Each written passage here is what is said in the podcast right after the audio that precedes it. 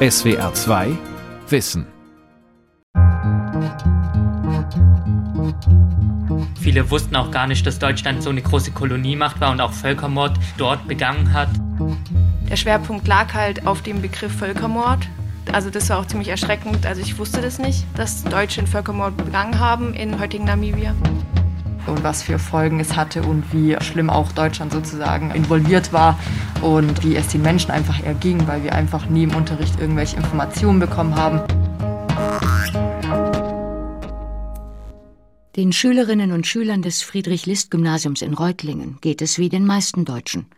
Sie wissen wenig oder nichts über die Kolonialzeit oder was sie mit Rassismus in unserer heutigen Gesellschaft zu tun hat. Mit der Umbenennung von Straßennamen wie Mohrenstraße und der Rückgabe von Kulturgütern aus den Kolonien kommt das Thema zwar in die öffentliche Debatte, aber wie wird es im Unterricht und in Schulbüchern vermittelt?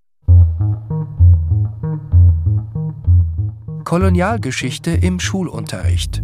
Zu weiße Perspektive von Andrea Luke. Kamerun, Togo, Deutsch-Ostafrika und Deutsch-Südwestafrika – von 1884 bis 1918 hatte Deutschland gleich mehrere Kolonien auf dem afrikanischen Kontinent. Hinzu kamen Schutzgebiete in der Südsee. Der erste Völkermord des 20. Jahrhunderts kostete rund 10.000 Nama und 40 bis 60.000 Herero im heutigen Namibia ihr Leben und wurde von Deutschen verübt. An drei Tagen im Jahr erinnern die Herero an diesen Genozid. In Deutschland findet das Thema Kolonialgeschichte jedoch kaum statt. An den Schulen steht Kolonialismus zwar auf dem Lehrplan, doch meist wird er unter der Überschrift Imperialismus behandelt. Da geht es dann zum Beispiel um die Aufteilung Afrikas unter den Kolonialmächten. Wie viel Raum die Auseinandersetzung mit der kolonialen Vergangenheit erhält und aus welcher Perspektive sie betrachtet wird, hängt von Lehrer oder Lehrerin ab. Also wir hatten es eigentlich gar nicht als Thema drin und ich hatte es auch nicht als Thema vorgesehen. Ich habe eine interessante Prüfungslehrprobe gesehen und habe die dann bei meinen auch durchgeführt. Eher Zufall, dass Sabine Thoma Hass das Kapitel Kolonialismus in ihrem Geschichtsleistungskurs am Friedrich-List-Gymnasium in Reutlingen aufgegriffen hat. Der alte Bildungsplan in der Oberstufe ist für Weimar oder Kaiserzeit ist das ja dann relativ offen formuliert und da kann man es machen oder eben auch nicht. Also ein Bausteinchen könnte dann der Kolonialismus sein, aber man muss es nicht machen. Eine Doppelstunde hatte die Geschichtslehrerin dafür vorgesehen.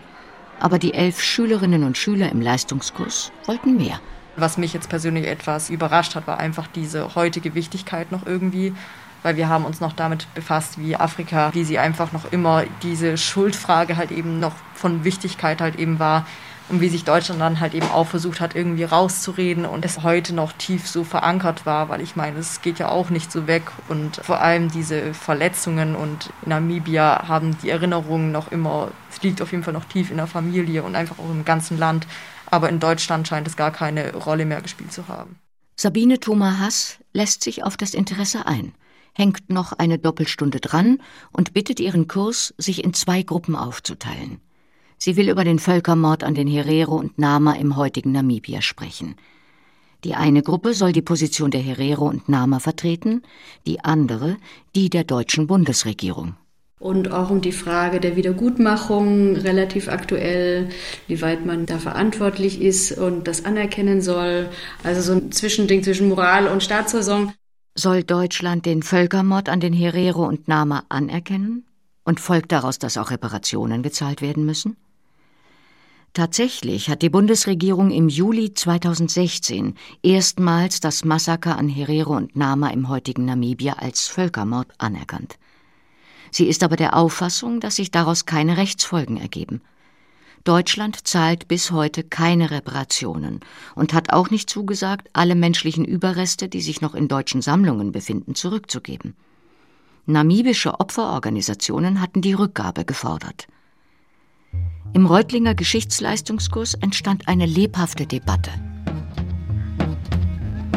Ich denke, das Wichtige war in den Doppelstunden, dass wir halt auf den heutigen Bezug eingegangen sind, dass wir halt überlegt haben, ob das okay ist, also wie man das machen kann, dass man sagen kann, dass es ein Völkermord war und was es für Folgen dann auch für Deutschland hat oder auch für die heutige Gesellschaft. Die Jugendlichen sind engagiert, aber in zwei Doppelstunden Unterricht und ohne Vorwissen lässt sich die deutsche Kolonialgeschichte eigentlich nur streifen. Und auch wenn die Aufteilung in zwei Gruppen verschiedene Perspektiven in den Unterricht bringen soll, der Hintergrund von allen im Raum ist ein deutscher und weißer. Schwarze Schülerinnen oder Schüler gibt es in dem Kurs nicht. Die Frage aufzuwerfen, was die koloniale Vergangenheit mit unserer Gesellschaft heute, zum Beispiel im Zusammenhang mit Rassismus zu tun hat, so weit kommt der Leistungskurs gar nicht. Eigentlich hat die Bundesregierung angekündigt, die Aufarbeitung des kolonialen Erbes anzugehen. Der Koalitionsvertrag aus dem Jahr 2018 ist das erste Regierungsprogramm, das sich damit befasst und die koloniale Phase in die Gedenkkultur aufnehmen will. Was den Schulunterricht angeht, haben die meisten Bundesländer, die ja für die Bildung zuständig sind, das Thema Kolonialgeschichte verpflichtend in die Lehrpläne geschrieben. In Baden-Württemberg sollen es in Zukunft vier Unterrichtsstunden sein. Viele Lehrkräfte geben sich große Mühe, die Auseinandersetzung mit Kolonialismus aktuell einzubinden. Der Ehemann von Sabine Thoma Hass, Birger Hass, ist auch Geschichtslehrer. In Corona-Zeiten nutzt er zum Beispiel die Online-Angebote von Museen. Also ich schicke sie dann immer gerne, das ist für mich auch so ein Vorteil von Online-Unterricht, ich schicke sie dann gerne in Museen, die wir nicht einfach anfahren können. Wir nehmen das Auswanderermuseum Bremerhaven, Bremen, Hamburg, da haben wir ganz tolle Sachen. Das ist das eine und ein Auftrag konkret war zum Beispiel auch die Firma Sarotti, also diese Sarotti-Schokolade mal nachzuvollziehen, die mit ihr ihren Sarotti-Moor in ihrem Etikett hatten. Birger Hass will beides in seinem Unterricht. Einen Bezug zum Hier und Jetzt herstellen, aber auch einen möglichst differenzierten Blick, der nicht nur die deutsche oder europäische Perspektive einnimmt. Ich glaube, dass wir da sensibilisiert mit umgehen und auch die Schüler sensibilisieren, dass wir eben differenzieren und dass wir jetzt ausgehen zum Beispiel von einer Frage, hätte Christoph Kolumbus nach unserem heutigen Wissen noch ein Denkmal verdient? Oder wenn wir dann so ausgehen von diesen Denkmalstürmen, die da jetzt in Amerika stattfinden, mhm. die Diskussion darüber, dass das einen ganz anderen Problemhorizont eröffnet, weil wir jetzt vielschichtiger an die Aufgaben ran müssen, als wenn wir bloß auflisten Pro und Contra. Mhm. Was spricht denn für eine Europäisierung der Welt? Was waren die Vorteile? In gängigen Schulbüchern gibt es tatsächlich noch Aufgaben wie Liste auf, welche positiven Auswirkungen die deutsche Kolonisierung auf den afrikanischen Kontinent hatte. So steht es in einem Schulbuch für den Geschichtsunterricht in der neunten und zehnten Klasse. Die Perspektive in den meisten Unterrichtsmaterialien ist eine europäische. Zum Beispiel, wenn es um Konflikte mit den anderen Kolonialmächten Frankreich und Großbritannien geht. Die Perspektive der Opfer, die Gewalt, die man für die Kolonisierung einsetzte aber auch der Widerstand gegen die Kolonisierung kommen nicht vor. Rassistische Muster, die in der Kolonialzeit entstanden sind, werden nach wie vor in unserer Gesellschaft reproduziert, sagt Karim Feri-Iduni, Juniorprofessor für Didaktik der sozialwissenschaftlichen Bildung an der Ruhr-Universität Bochum. Oftmals wird nämlich behauptet, Deutschland hätte im Vergleich zu anderen europäischen Staaten nur einige wenige Kolonien gehabt und auch nicht so lange wie andere europäische Staaten. Damit wird bezweckt, die Zeit der Kolonialisierung und die damit einhergehenden Verbrechen an schwarzen Menschen kleinzureden. Ein weiterer Stereotyp aus der Kolonialzeit, der bis heute fortlebe, sei die Idee, Afrika habe vor der Kolonisierung nichts Gutes hervorgebracht und schwarze Menschen könnten froh sein, dass ihnen weiße Menschen in Anführungszeichen die Zivilisation gebracht hätten, sagt Karim Feri-Iduni. Es wird somit negiert, dass der afrikanische Kontinent vor der Kolonialisierung ein reicher Kontinent war, in dem es staatliche Verwaltungssysteme und eine funktionierende Gesellschaftsstruktur gab. Außerdem haben uns rassistische Stereotype beigebracht, dass es unterschiedliche menschliche Rassen gäbe. Wir wissen, dass es keine menschlichen Rassen gibt, aber Rassismus hat menschliche Rassen erfunden, also weiß, gelb, rot und schwarz, um den Genozid an afrikanischen Menschen, die sogenannte Mafa, zu rechtfertigen. Indem beispielsweise behauptet wurde, dass weiße Menschen auf der Entwicklungsstufe über schwarzer Menschen stünden und deshalb die Kolonialisierung zum Vorteil schwarzer Menschen sei.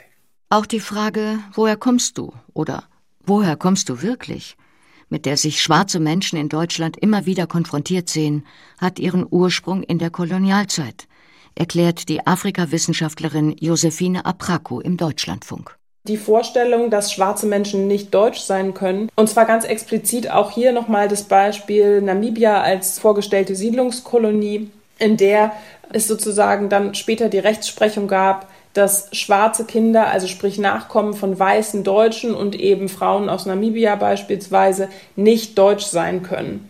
Das hält sich ziemlich hartnäckig bis in die Gegenwart. Die Historikerin Susanne Grindel hat sich wissenschaftlich mit der Kolonialgeschichte in Schulbüchern beschäftigt. Die Darstellung, sagt sie, hat sich über die Jahrzehnte stark verändert. Anfangs war man von Deutschlands kolonialer Mission überzeugt und vermittelte ein Bild nationaler Überlegenheit. Eben genau die Stereotype, die heute noch so hartnäckig fortleben. Aber so wie sich im Lauf der Zeit die Kolonialgeschichte wandelte, sagt Grindel, so änderte sich auch die Darstellung bis hin zur Kritik an der kolonialen Ausbeutung heute. Viele Bilder in den Büchern, so Grindel, haben sich aber über die Jahre nicht verändert. Sie entstanden in der Regel zu Propagandazwecken. Da sind zum Beispiel weiße Menschen in makelloser Kleidung zu sehen, zu ihren Füßen kaum bekleidete Schwarze. Oder bewaffnete, uniformierte Kolonialherren zu Pferde, die gerade Schwarze mit Speeren besiegen. Und ein permanent auftauchendes Element für die Darstellung kolonialer Geschichte sind auch Karten. Also Karten, auf denen man darstellt, wie viel quasi Afrikas in europäischer Hand ist. Und diese Karten hat man auch versucht zu dekolonisieren, so könnte man es nennen. In neueren Schulbüchern versucht man natürlich nicht mehr nur platt anhand von Karten darzulegen, welcher Teil Afrikas war deutsch, englisch, französisch besetzt, sondern auch in den Karten ein bisschen mehr Multiperspektivität vielleicht zu vermitteln. Aber das ist nur begrenzt möglich. Die Europäer, sagt Susanne Grindel, sind diejenigen, die in vielen der Darstellungen die Zivilisation, Infrastruktur, die Erschließung des Landesinneren ermöglichen. Sie bringen europäische Kulturgüter, aber auch Kultur im Sinne von europäischer Bildung, letztendlich das Gute schlechthin. Das ist ein sehr typischer Blick für lange Phasen der Kolonialgeschichtsdarstellung. Und das zeigt sich dann eben auch im Material, mit dem die Schulbücher arbeiten. Eisenbahn ist ein ganz häufiges Bild auch, Eisenbahnbau. Dabei wird dann eben die Brutalität oder die Todesraten, die beim Eisenbahnbau angefallen sind, die werden nicht thematisiert, sondern da wird dann die Inbetriebnahme eines Streckenabschnitts, die feierliche, gezeigt. Das ist dieser Teil, der dann im Vordergrund steht. Schulbücher werden selten komplett erneuert. Aus wirtschaftlichen Gründen werden sie meist nur überarbeitet und große Teile aus alten Editionen übernommen. In aktuellen Ausgaben taucht teilweise immer noch Bildmaterial aus den 1970er Jahren auf. Genau diesen einseitigen und beschönigenden Blick kritisieren Wissenschaftler wie Karim Fereiduni. Ich frage mich generell, wie es sein kann, dass Schulbücher koloniale Denkweisen reproduzieren, anstatt diese zu dekonstruieren. Im kolonialrassistischen Denken wurden afrikanische Menschen als hilfsbedürftige, dumme und faule Wesen dargestellt. Deshalb müssen wir uns die gegenwärtigen Schulbücher kritisch anschauen und uns fragen, ob diese Art und Weise der rassismusrelevanten Darstellung nach wie vor eine Rolle spielt. Afrika ist mehr als nur AIDS, Kindersoldaten oder wilde Tiere. Ich habe aber meine Zweifel daran, dass die gegenwärtigen Schulbücher darauf Bezug nehmen und andere Geschichten über Afrika präsentieren. Am Thema Kolonialismus lasse sich gleich eine ganze Reihe wichtiger Themen für die Gegenwart bearbeiten, sagt auch Sebastian Konrad, Historiker am Friedrich-Meinecke-Institut der FU Berlin, mit Schwerpunkt Global- und Kolonialgeschichte. Das Verhältnis zu Gesellschaften außerhalb Europas zum Beispiel. Und Viele ähm, Folgen der kolonialen Herrschaft sind ja nach wie vor präsent und das fängt bei Migrationszusammenhängen an, das geht aber auch über die ungleiche Weltwirtschaftsordnung. Also in vieler Hinsicht kann man fragen, wie stark sind diese Folgen noch wirksam und prägen auch die Welt, in der wir heute leben. Also auch vor dem Hintergrund ist es, glaube ich, wichtig, sich mit dem Kolonialismus insgesamt auseinanderzusetzen. Wichtig wäre dabei immer, unterschiedliche Perspektiven einzubeziehen und auch Kontroversen in den Unterricht einzubringen. Tatsächlich ist es schwierig für Lehrerinnen und Lehrer, Material zu finden, das die Seite der kolonisierten Menschen darstellt, weil es zum Beispiel kaum Zeitzeugenberichte gibt. Die Geschichtslehrerverbände in verschiedenen Bundesländern haben auf ihren Internetseiten Informationen zu unterschiedlichen Materialien zusammengestellt. Es geht aber auch darum, das Material, das man hat, kritisch und aus unterschiedlichen Perspektiven einzuordnen, so Susanne Grindel.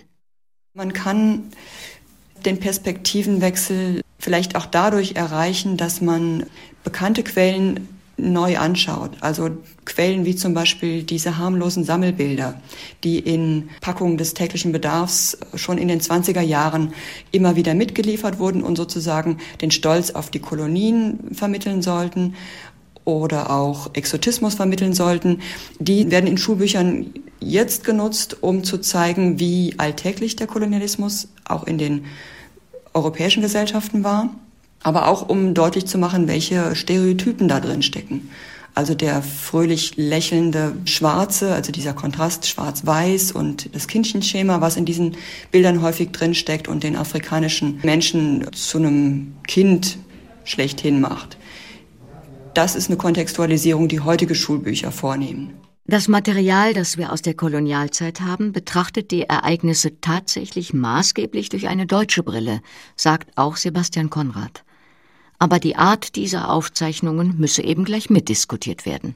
Eine Strategie ist durch die Aussagen von deutschen Kolonialbeamten oder Missionaren oder so hindurch zu schauen sozusagen und zwischen den Zeilen herauszuspüren, auf was die reagieren oder welche ähm, Herrschaftsstrukturen sich im Grunde abbilden in den Aussagen. Und natürlich tragen auch die Jugendlichen selbst andere Perspektiven in den Unterricht, vor allem wenn sie einen Migrationshintergrund mitbringen. Sie greifen öffentliche Debatten auf, zum Beispiel um Straßennamen oder Denkmäler. Und sie stellen auch andere Fragen, hat Geschichtslehrer Birger Haas festgestellt, in dessen Klasse mehr Migrantenkinder sitzen als im Geschichtsleistungskurs seiner Frau. Und da war es schon immer spannend zu sehen, da hat jeder so eine andere Geschichte von den Eltern, Großeltern und dann ganz weit zurück. Also ich komme hier aus einem anderen Kulturkreis und mich berührt es ganz anders, diese mhm. Geschichte. Da kommt man in eine ganz andere Diskussion.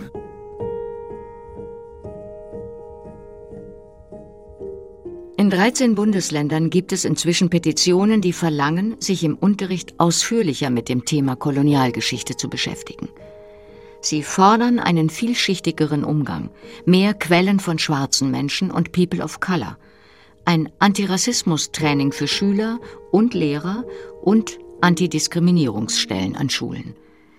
In Nordrhein-Westfalen als erstem Bundesland hat Abigail Fugger eine solche Petition gestartet. Ich fordere, dass jede Landesregierung individuell, institutionell und strukturell die Lehrpläne überarbeitet und Materialien zur Verfügung stellt. Ich bin der Meinung, dass der Völkermord an Herero und Nama kein Unterrichtsstoff ist.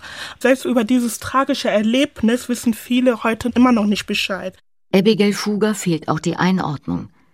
Viele wüssten viel zu wenig über die afrikanischen Zivilisationen, die bereits vor dem Kolonialismus bestanden und über den Einfluss, den der Kolonialismus bis heute auf Rassismus in unserer Gesellschaft habe. Sie selbst hat in ihrer Schulzeit Rassismus erlebt, erzählt sie. Ihre Eltern stammen aus Ghana.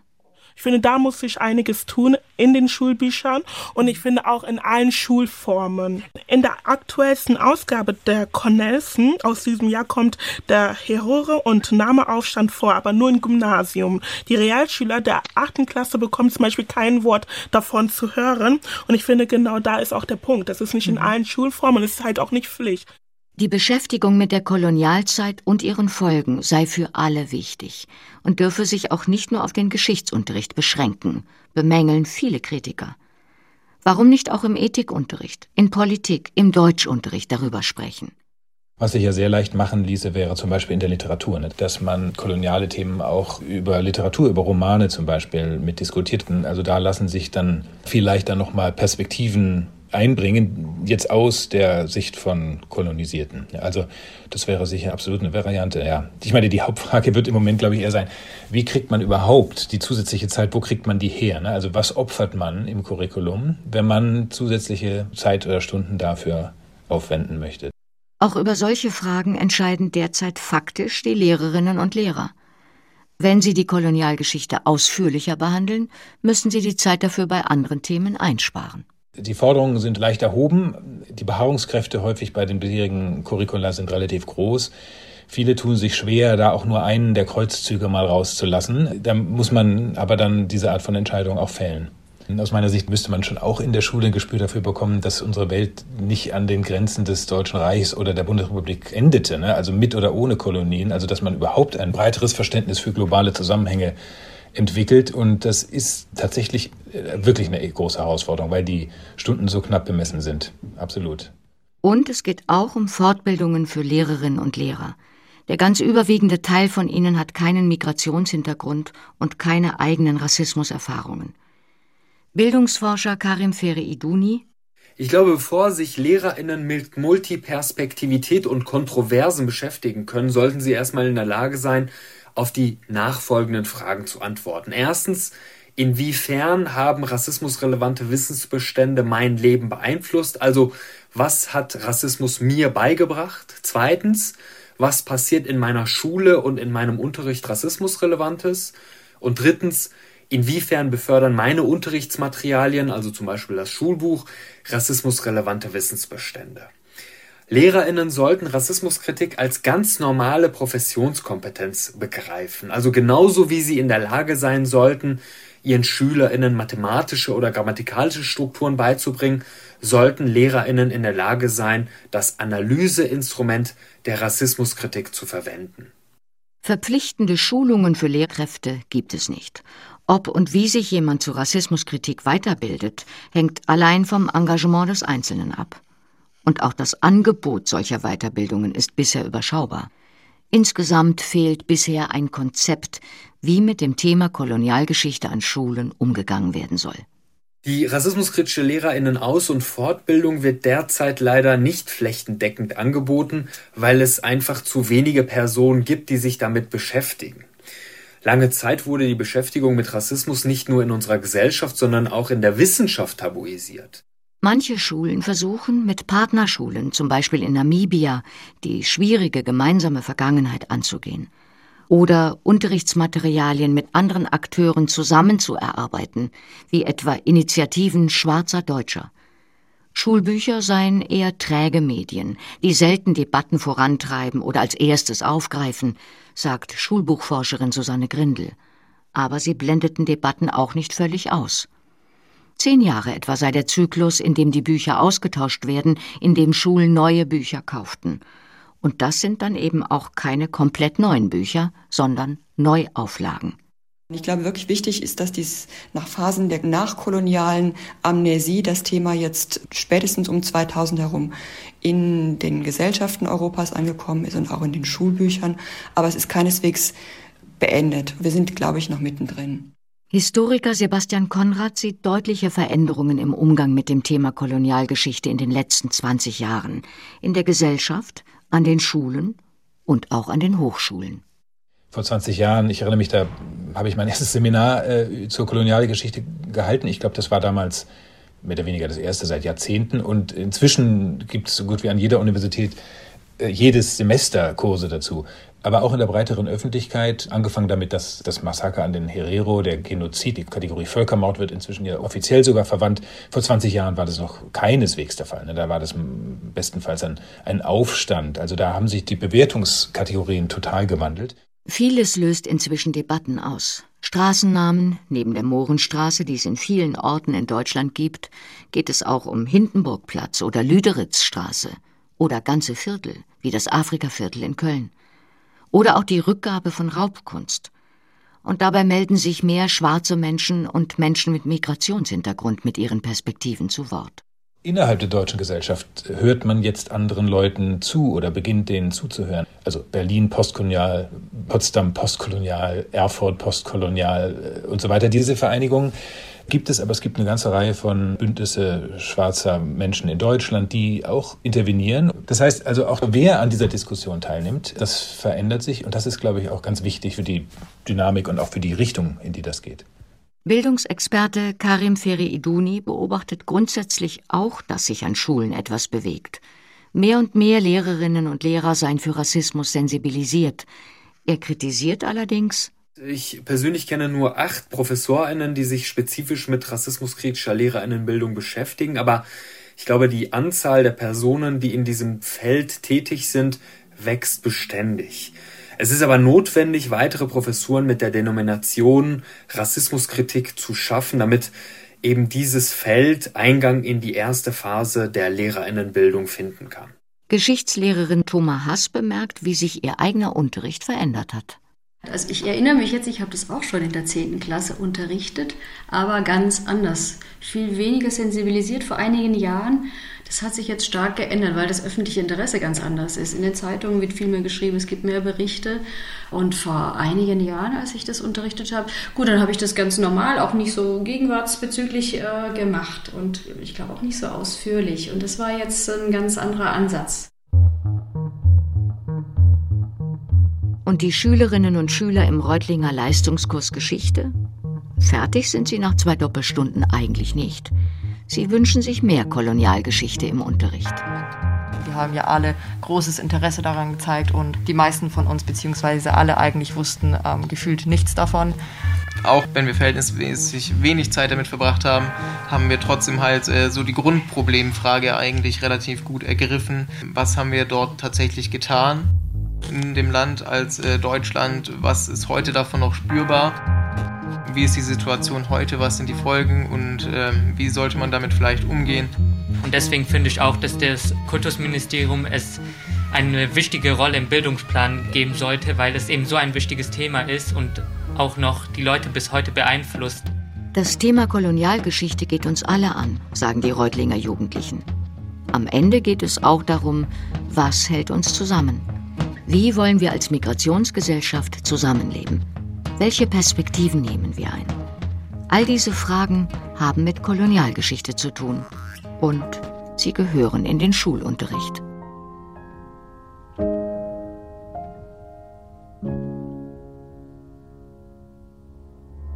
SWR 2 Wissen Kolonialgeschichte im Schulunterricht von Andrea Log. Sprecherin Birgitta Assoyer. Redaktion Vera Kern. Regie Andrea Leclerc. Ein Beitrag aus dem Jahr 2021.